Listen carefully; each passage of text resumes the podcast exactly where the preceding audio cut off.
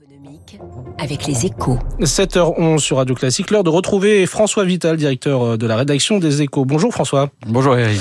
Emmanuel Macron a donc euh, donné hier le coup d'envoi à la réforme des lycées professionnels, un dossier bien plus important qu'on pourrait le croire. Oui, c'est sûr que le, sujet n'a rien de sexy. Hein. On pourrait même se dire qu'il n'est pas du niveau d'un président de la République. Certains ne s'en privent pas d'ailleurs, et ils ont tort. Il s'agit bien d'une cause nationale, comme l'a qualifié hier Emmanuel Macron. D'abord parce que cette filière pèse lourd dans notre système éducatif. Près d'un lycéen sur trois y fait ses études. Améliorer le fonctionnement des 2100 lycées professionnels, c'est donc relever le niveau de formation de 200 000 diplômés par an.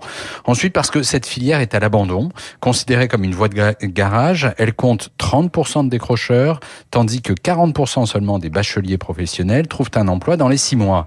Il est donc plus que temps d'en faire un chantier prioritaire. C'est aussi important que de mener à bien la création de France Travail si le gouvernement veut se donner une chance d'atteindre son objectif de plein emploi d'ici à 2027. Et alors justement, François, les mesures annoncées sont-elles de nature à changer la donne?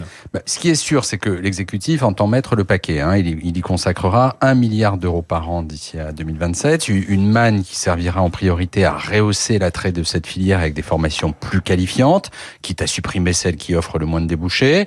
L'amélioration de l'insertion professionnelle sera aussi ciblée sur le modèle de l'apprentissage grâce à une offre de, des lycées plus en adéquation avec les bassins d'emploi locaux. Quant aux professeurs qui joueront un, rôle clé hein, dans le dispositif en devenant l'interface entre les élèves et le monde du travail, ils ne seront pas oubliés hein, puisque leur rémunération augmentera. Alors bien sûr, ce vaste remue-ménage ne fait pas l'unanimité, notamment dans le corps enseignant, et l'objectif affiché de 100% d'insertion professionnelle paraît hors de portée. Mais l'ambition est là, et ça, c'est déjà un immense progrès pour le parent pauvre de l'éducation nationale. Merci François Vidal, directeur de la rédaction des Échos, et à la une de votre journal ce matin, l'intelligence artificielle et la nouvelle guerre des données. Il est 7h13, l'économiste Christian Saint-Etienne est la star de l'écho ce matin, c'est tout de suite sur Radio